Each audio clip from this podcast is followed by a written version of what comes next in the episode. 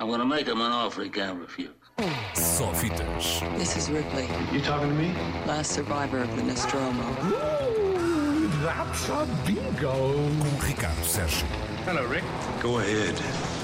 Make my day. Boa tarde, chegamos a esta quinta-feira ainda com ecos de um fim de semana cheio de prémios lá fora e também cá dentro, que a noite de domingo não foi só de Emmys, foi também de Sofias, os prémios da Academia Portuguesa de Cinema, que este ano fecharam com uma redonda surpresa, uma mão cheia de prémios para o filme Listen, o filme de Ana Rocha e Souza, que começou a dar que falar depois de ter ganho há mais ou menos um ano um prémio no Festival de Veneza. Melhor filme, melhor realização, melhor atriz para Lúcia Muniz, melhor atriz secundária para a jovem Maisie Sly e ainda melhor argumento original, tudo para Listen. Surpresa, porque o filme mais nomeado e à partida o favorito era o épico Mosquito, que ainda assim levou para casa seis Sofias, mais do que Listen, mesmo assim. Eh, Dois deles nas eh, chamadas categorias artísticas, melhor ator e ator secundário para João Nunes Monteiro e Filipe Duarte, e os restantes em categorias técnicas, melhor som, montagem, guarda-roupa e eh, efeitos especiais. Outros vencedores foram o Ano da Morte de Ricardo Reis, de João Botelho, a série Terra Nova de Joaquim Leitão, o documentário Amor, Fati, de Cláudia Verjão e também o filme francês Jacuzzi, o Oficial e o Espião, o filme de Roman Polanski, vencedor do Sofia de melhor filme europeu, entregue pela primeira vez nesta edição dos prémios da Academia Portuguesa de Cinema. Lá por fora, já muito se disse sobre a noite dos Emmys, que premiaram a coroa e coroaram a Netflix como o maior produtor de televisão do momento.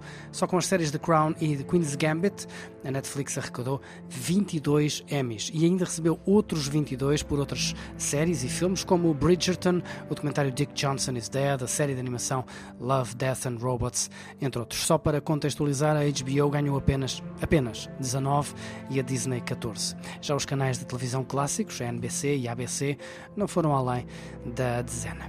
Mas houve outros premiados de destaque: a série Ted Lasso na comédia, a minissérie Mayor of Easttown, o talk show Last Week Tonight de John Oliver, ou, em categorias técnicas, as séries The Mandalorian, Lovecraft Country e WandaVision.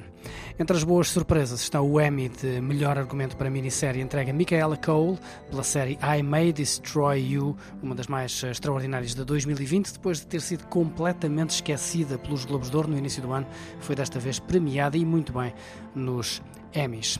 Destaque também para dois dos três Emmys de realização entregues pela primeira vez a duas mulheres, as realizadoras Jessica Hobbs e Lucy Aniello, por episódios das séries The Crown e Hacks.